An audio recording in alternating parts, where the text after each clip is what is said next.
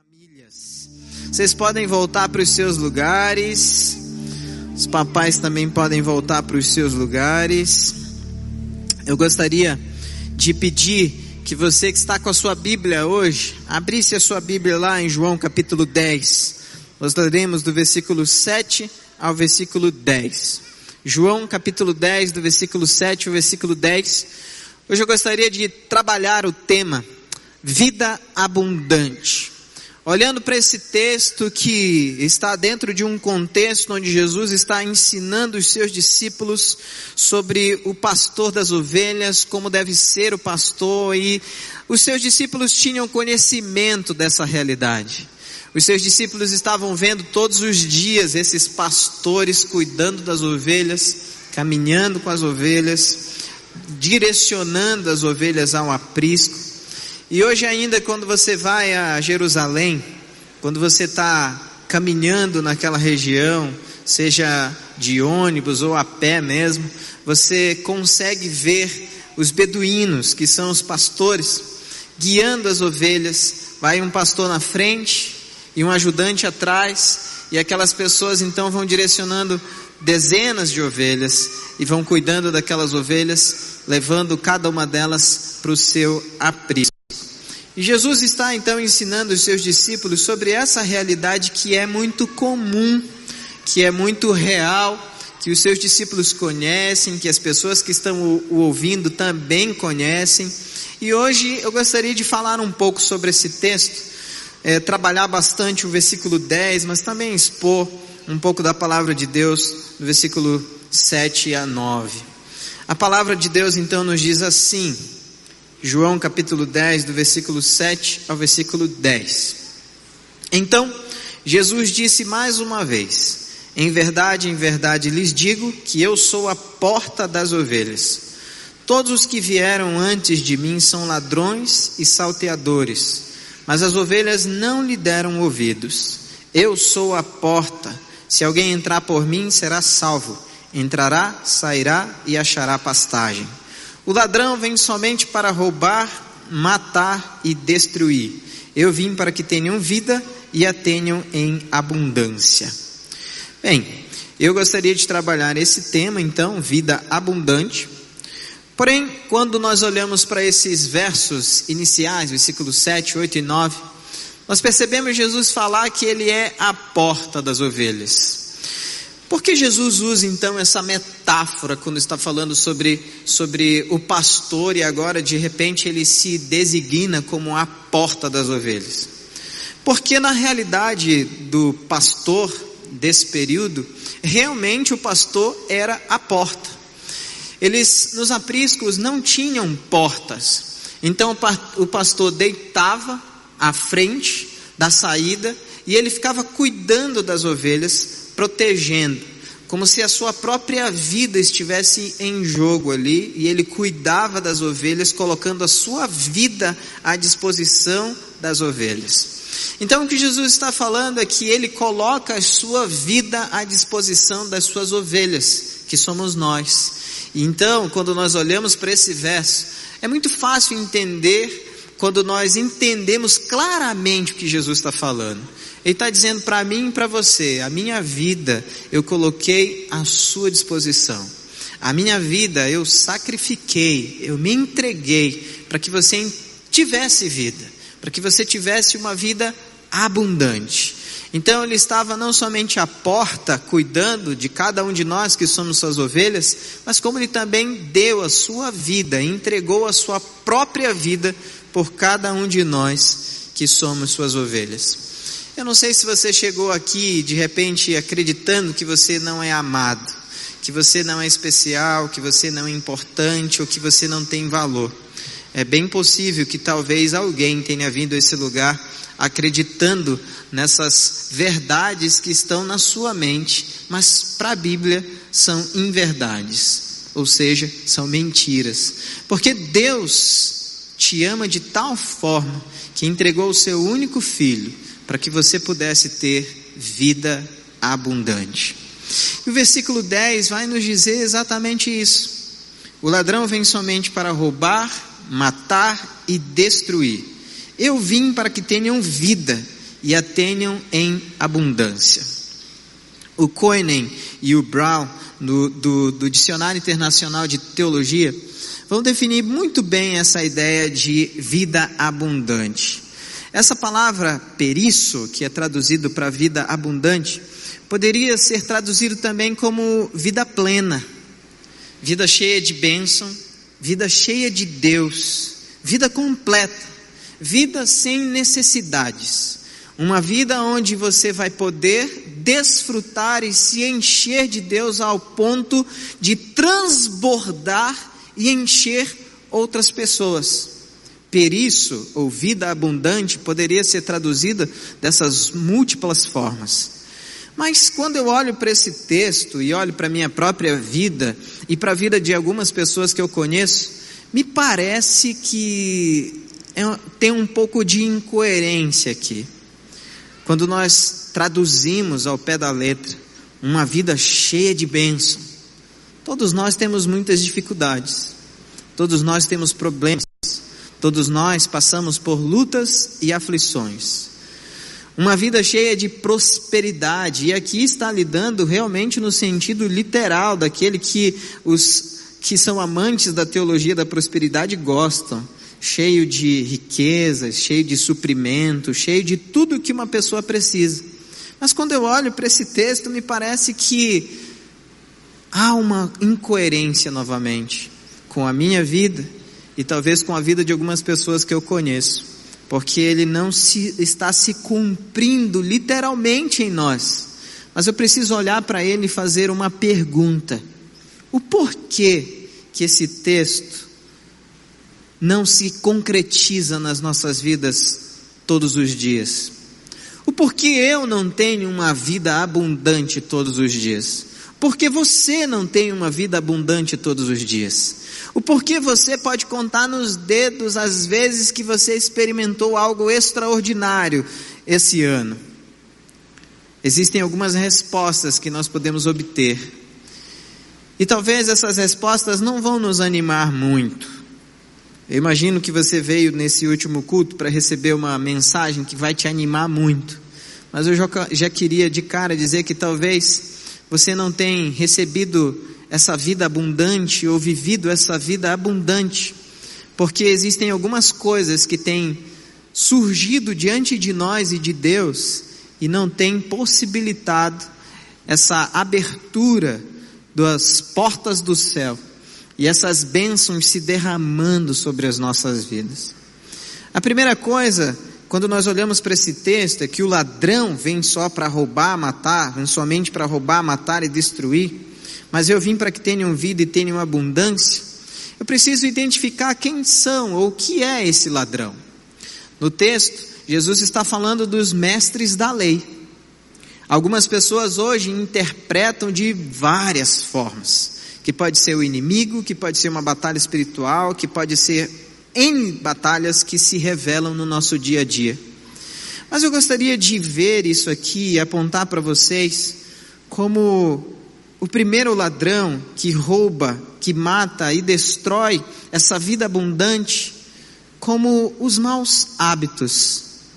Sabe, aqueles pecados que você cultiva, que você pratica, que você tem como estima, e às vezes você não consegue se desvencilhar deles. E você olha para eles e eles até se transformam num hábito. Um hábito que é comum talvez para você. Você nem consegue mais perceber isso como pecado.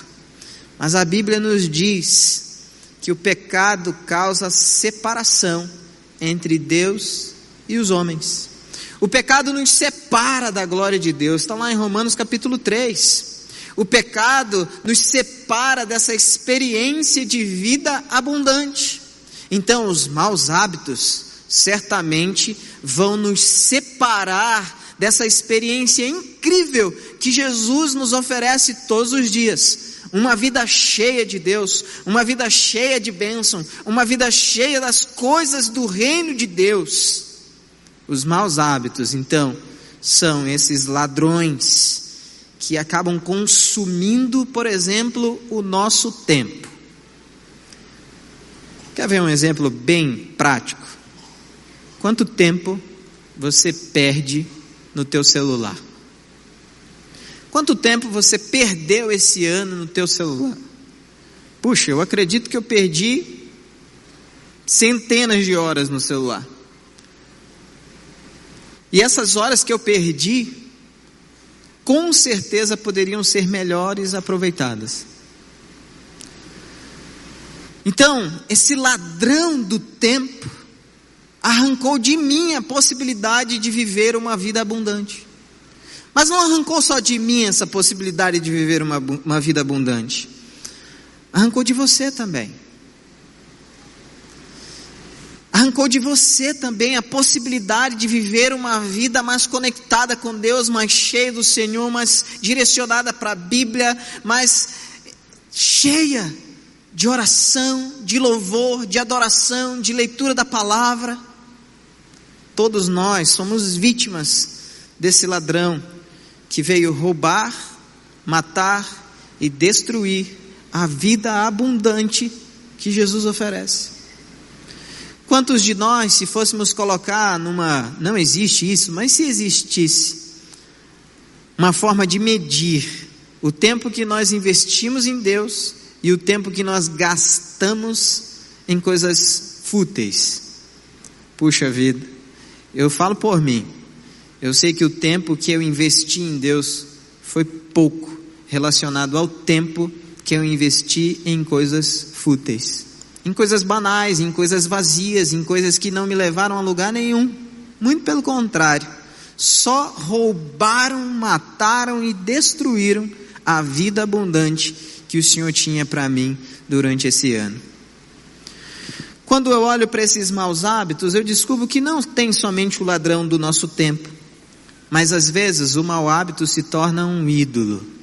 Sabe quando vem na tua cabeça, você acorda de manhã cedinho e o primeiro pensamento é: eu vou mexer no meu celular. Ou eu preciso ganhar uma partida nova do meu jogo aqui. Ou eu preciso de uma roupa diferente. Ou eu preciso de uma experiência nova. O mau hábito se torna um ídolo, ocupando a nossa mente, ocupando o nosso coração e nos separando novamente dessa relação que nós temos com Deus. Para algumas pessoas o ídolo é o trabalho, para outras pessoas o ídolo é o dinheiro, para algumas outras pessoas o ídolo é a vontade, o desejo de ter e de ser. Mas o fato é que todos nós precisamos destronar alguns ídolos que tomaram o lugar de Deus durante esse ano. O fato é que alguns de nós precisam destronar alguns ídolos que se colocaram no lugar de Deus durante muitas horas nesse ano.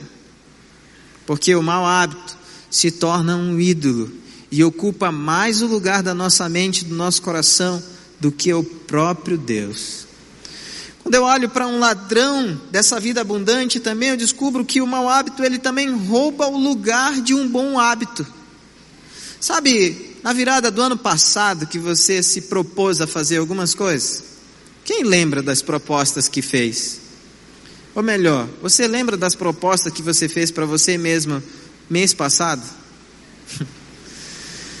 Eu lembro que eu me propus a fazer, a cumprir algumas metas no ano passado. E para eu não esquecer, eu escrevi e coloquei em alguns lugares que iam ser muito claros para mim. Então eu escrevi, todas as vezes que eu ligava o meu computador já aparecia ali. Eu coloquei na minha agenda e todos os dias, então a minha agenda já logo cedo disparava e falava: hoje você tem que estudar sobre isso. No outro dia ela disparava de novo e hoje você precisa entender sobre esse tema e no outro dia disparava de novo, e hoje você precisa entender sobre esse outro tema.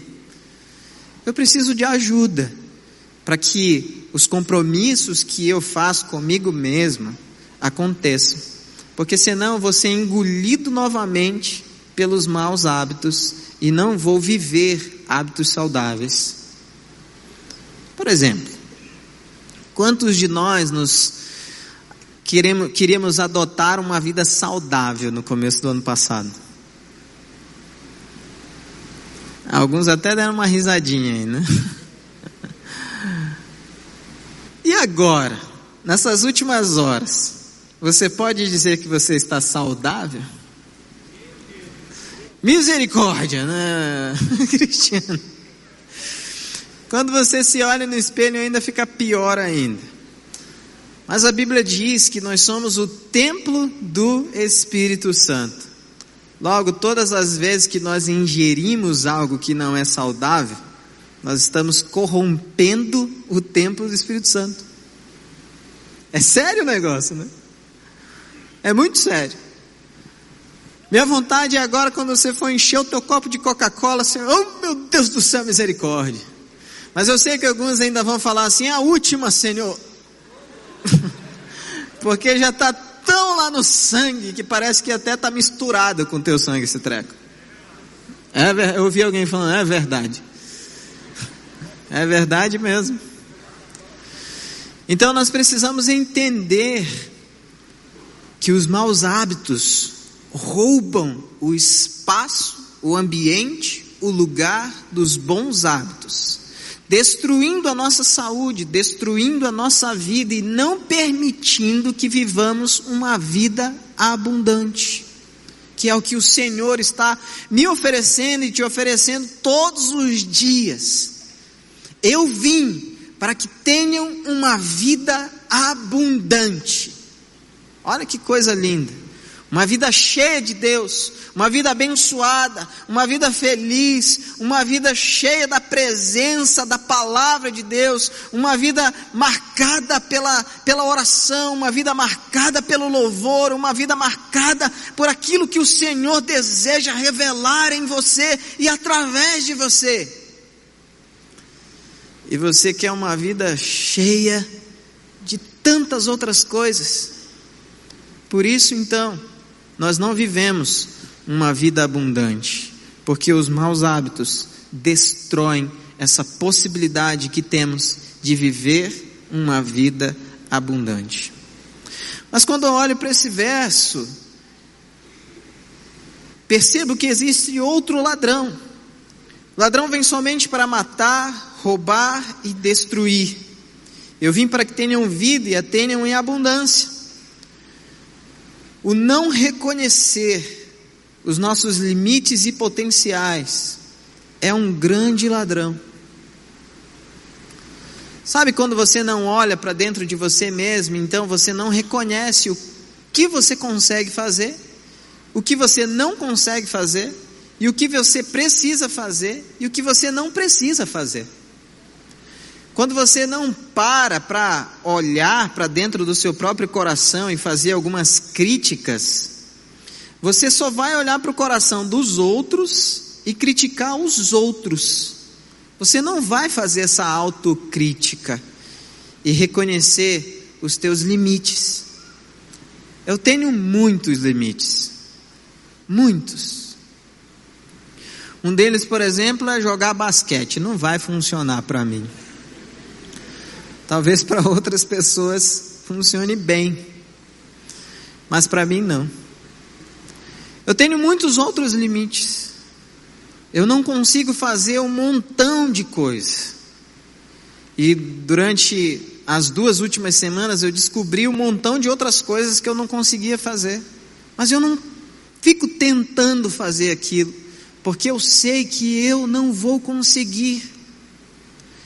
E é engraçado porque lá em casa minha esposa já descobriu que algumas coisas eu também não vou conseguir. Então ela já nem pede mais para eu trocar uma lâmpada. ela já não pede mais para eu trocar uma tomada. Ela já não pede mais para fazer um monte de coisas que tem a ver com elétrica, porque no seminário eu não tive esse curso. Então eu não consigo fazer isso. Então a gente já chama alguém para fazer, que fica muito mais fácil e evita alguns estresses. Então eu vou falar para você, Sandro, não pede para tua esposa andar de bicicleta com você, cara. Ela não vai andar. Nós precisamos entender que nós temos limites, mas precisamos entender também que nós temos potenciais. Nós temos muitos potenciais. Então, quando eu percebo os meus limites, e os meus potenciais, pode ser que eu pare um pouquinho, comece a orar, buscar a presença de Deus e desfrute de uma vida abundante sem me cobrar tanto, sem me sentir culpado por não saber alguma coisa, por não fazer alguma coisa. Você sabe que uma das coisas que mais perturbam a mente de um pastor é isso: a culpa de não conseguir atender todo mundo. Vocês podem perguntar para qualquer um dos meus amigos, colegas que estão aqui, todos nós carregamos essa mesma culpa. De não conseguir atender todo mundo, de não lembrar o nome de todo mundo, de não conseguir estar presente na vida de todos vocês. A gente se sente mal por isso. Mas é tão libertador quando você reconhece que você não vai conseguir fazer isso. Então você se sente em paz e entrega tudo nas mãos de Deus. Entrega tudo nas mãos do Senhor. Existe um teólogo chamado A.W. Pink.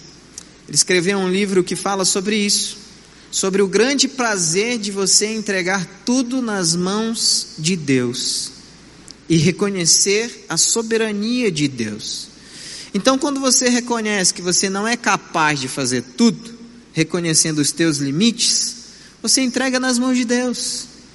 E aí você entrega nas mãos de Deus os teus filhos, você entrega nas mãos de Deus os teus negócios, você entrega nas mãos de Deus a, a, o teu ministério, você entrega nas mãos de Deus o que você pode, o que você não pode fazer, você entrega nas mãos de Deus todas as coisas. E sabe o que vai acontecer? Deus vai fazer. Deus vai fazer. O grande problema é que às vezes nós não reconhecemos que nós não somos Deus. E tem um montão de gente aí querendo ser Deus. Montão de mãe querendo ser Deus, montão de pai querendo ser Deus, montão de esposa querendo ser Deus, montão de marido querendo ser Deus. E aí o que que gera? Um montão de problema, um montão de dificuldade. Então, é uma boa resolução essa reconhecer que você não é Deus, mas que você precisa de Deus. Uma outra, um outro grande problema de não saber os nossos limites e potenciais é que nós esquecemos quem nós somos em Cristo. Nós esquecemos quem nós somos em Jesus. Em Jesus, por exemplo, eu e você somos mais que vencedores. Nós somos mais que vencedores em Cristo Jesus. Em Jesus, eu e você somos amados. Em Jesus, eu e você somos sal, somos luz. Em Jesus, eu e você desfrutamos da presença de Deus e podemos desfrutar da vida abundante. Mas em Jesus, separado de Jesus, é só ruína. Separado de Cristo, é só temor, é só dor, é só tristeza, é só angústia. Mas com Cristo, nós somos mais que vencedores. Mas é preciso reconhecer isso. Se nós não reconhecemos isso e continuamos sendo o nosso próprio governante, mais um ano vai começar, o ano novo vai surgir, mas você vai continuar o mesmo. Alguém que só dá a cabeçada na porta e não avança nem um milímetro sequer porque você continua se achando dono da sua própria vida. Um outro problema, ao reconhecer os nossos limites e potenciais, é não fazer nada para mudar isso. Sabe aquele tipo de gente que diz assim: Eu nasci assim, eu cresci assim e eu vou morrer assim? Que tem a síndrome de Gabriela, né? Eu fui falando, o pessoal já foi cantando na mente. Não adianta me olhar assim que eu não vou cantar isso aqui. Não vou, não vou. Mas algumas pessoas têm esse tipo de pensamento. Eu sou desse jeito e pronto, acabou, nada vai me mudar. Sabe o que vai acontecer? Não vai mudar mesmo. Mas as pessoas vão se afastar de você. Você vai se afundar todos os dias mais e mais e mais. Tudo aquilo que você sonha vai acontecer, porque o teu esforço vai ser muito grande, mas você vai desfrutar de algo sozinho, abandonado, sem ninguém. Será que vale a pena? Porque nós somos pessoas criadas para viver relacionamentos. E os relacionamentos exigem mudança.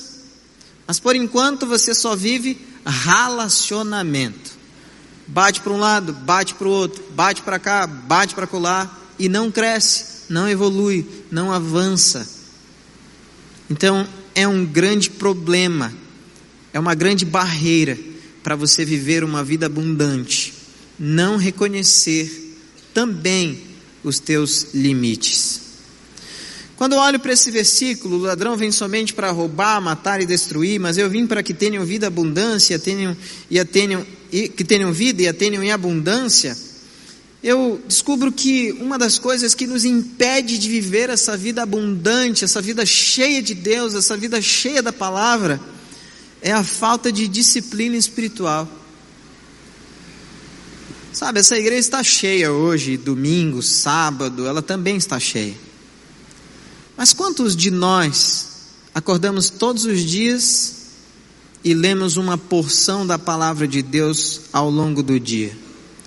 Quantos de nós acordamos todos os dias e fazemos a nossa oração e vivemos essa vontade de Deus e descobrimos mais de Deus todos os dias? Eu não estou falando somente de domingo, estou falando de todo dia se encher de Deus e da palavra de Deus.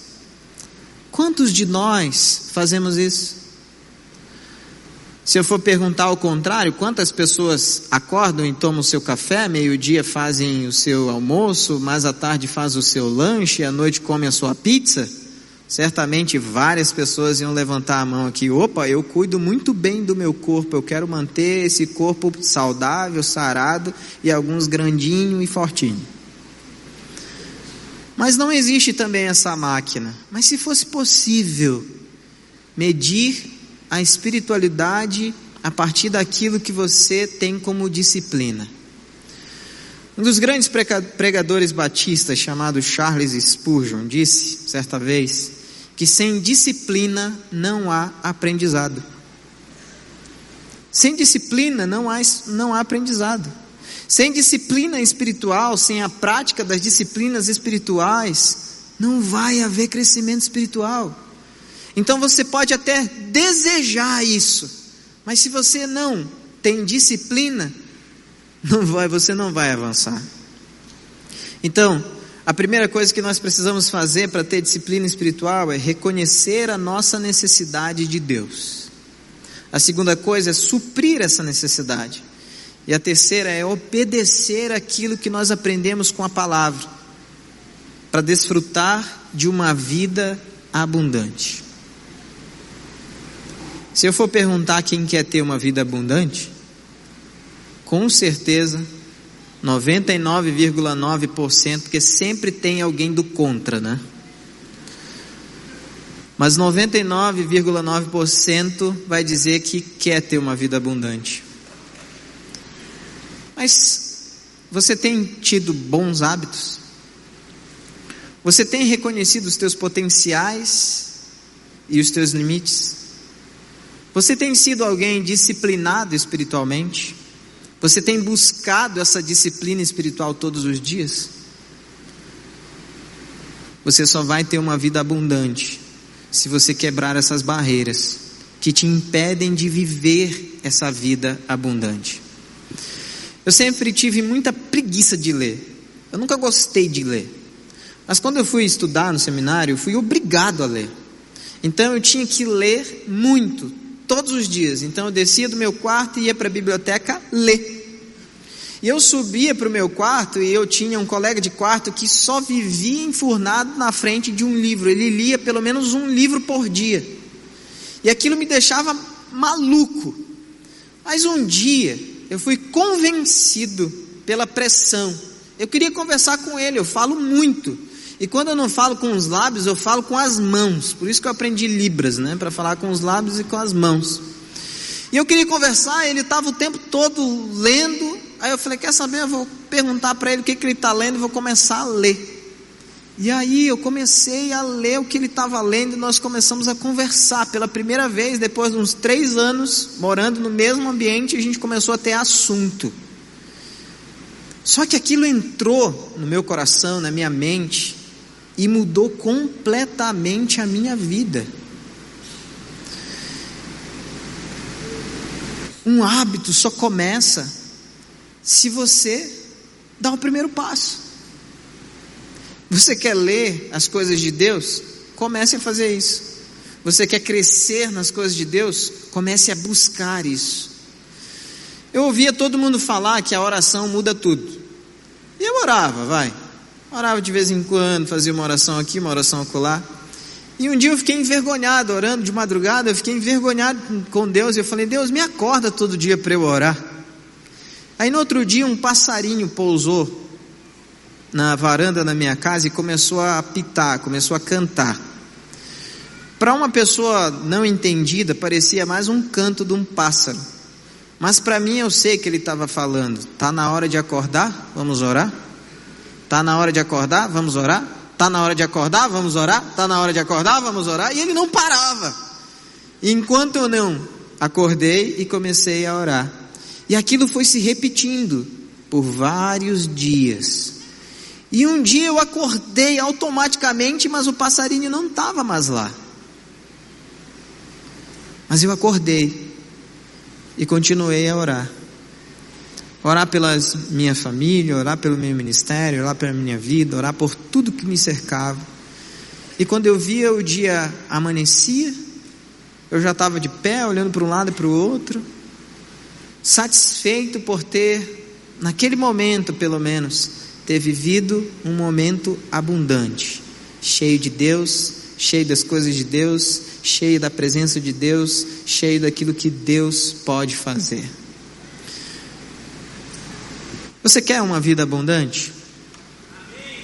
Você precisa ter resoluções firmes e constantes. Tem um autor que eu gosto que chama Jonathan Edwards. Ao longo da sua vida, ele escreveu 70 resoluções. Ele começou com 16 anos, ele morreu com 55. Até o final da sua vida, ele tinha metas que ele cumpria, metas espirituais que ele cumpria todos os dias. Nós precisamos disso. Nós vamos orar agora, e nós vamos passar esse ano, virar esse ano, de joelhos, aqueles que podem. Mas enquanto nós oramos, você vai pensar em que resolução você deseja ter para viver um dia ou uma vida abundante.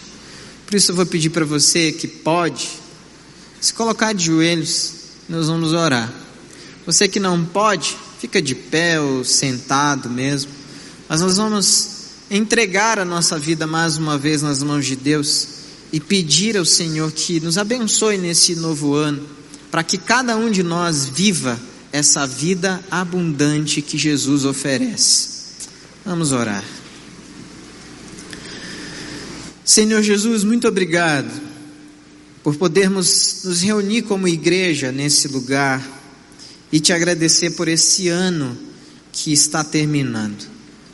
Obrigado por cada testemunho que ouvimos, obrigado por cada pessoa que veio de forma tão corajosa aqui falar dos milagres, da relação, de tudo que viveu com Deus. Mas, Pai, quando nós olhamos para esse texto da palavra do Senhor, nós descobrimos que há uma verdade ali. O ladrão veio para matar, roubar e destruir, mas o Senhor veio para nos dar uma vida plena, uma vida cheia da presença, uma vida abençoada, uma vida próspera, uma vida que transborda ao ponto de contagiar e inundar outras pessoas. Mas alguns de nós não estamos vivendo isso, porque estamos permitindo que o ladrão roube o nosso tempo, estamos permitindo que o ladrão se torne um ídolo e ocupe a nossa mente, estamos permitindo que os maus hábitos, os pecados se coloquem no lugar dos bons hábitos e das práticas de piedade e santidade. Por isso nós queremos te pedir perdão por todas as vezes que nesse ano criamos essa barreira entre nós e essa vida abundante. Mas suplicamos ao Senhor por esse novo ano que está iniciando Que o Senhor nos permita viver esses bons hábitos, lendo a tua palavra, lendo bons livros, adorando o Senhor, cantando louvores, dedicando-se ao Senhor em todo e qualquer lugar, para que o nosso coração seja cheio de ti e o coração do Senhor se alegre conosco e cada um aqui desfrute dessa vida abundante na sua casa, no seu trabalho, na escola, na faculdade, em todos os ambientes onde se encontrar. Mas Deus nos ajuda também a ver como o Senhor vê. Porque às vezes nós não conseguimos ver os nossos potenciais. Parece que os nossos olhos se inclinam muito mais para as nossas limitações. Então nos ajuda a perceber as limitações, mas nos ajuda também a perceber os potenciais a descobrir quem nós somos em Ti, para realizarmos obras que glorificam o Teu precioso nome. Usa a nossa vida com poder, usa a nossa vida com graça, usa a nossa vida com misericórdia, para abençoarmos a vida de outros. Mas não nos deixa sofrer, culpando a nós mesmos quando nós não conseguirmos fazer algo que não é da nossa alçada, que não é da nossa capacidade, ou que não faz parte da nossa realidade, para que ninguém sofra se achando o seu próprio Deus, mas que reconheça que há um Deus no céu e na terra e no nosso coração que tem cuidado de nós, que tem nos direcionado, que tem nos conduzido. Então nos ajuda a realmente entregar tudo nas tuas mãos e esperar no Senhor. Esperar no Senhor a cura, esperar no Senhor a, a, a, resolução dos nossos conflitos e problemas, esperar no Senhor a restauração do nosso casamento, dos relacionamentos, esperar no Senhor a restauração de uma vida financeira quebrada, esperar no Senhor, porque nós não temos controle e todas as vezes que tentamos exercer esse controle, parece que as coisas só ficam piores ainda.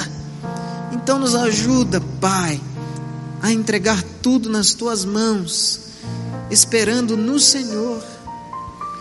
Mas Deus, nos fortalece com teu Espírito Santo, para que essas disciplinas espirituais se tornem comuns na nossa vida, para que esse ano que se inicia, as resoluções que vamos tomar, as decisões que vamos tomar ainda hoje, que essas decisões sejam aprovadas por Ti e cumpridas por nós, para que a vida abundante, essa vida abundante que Jesus oferece a cada um de nós, encha nós também, para que esse novo ano que se inicia agora, seja um ano de prosperidade, Seja um ano de paz, seja um ano de cura, seja um ano de bênção, seja um ano da presença do Senhor, seja um ano de direcionamento, seja um ano onde o Senhor seja o dono de tudo que há em nós.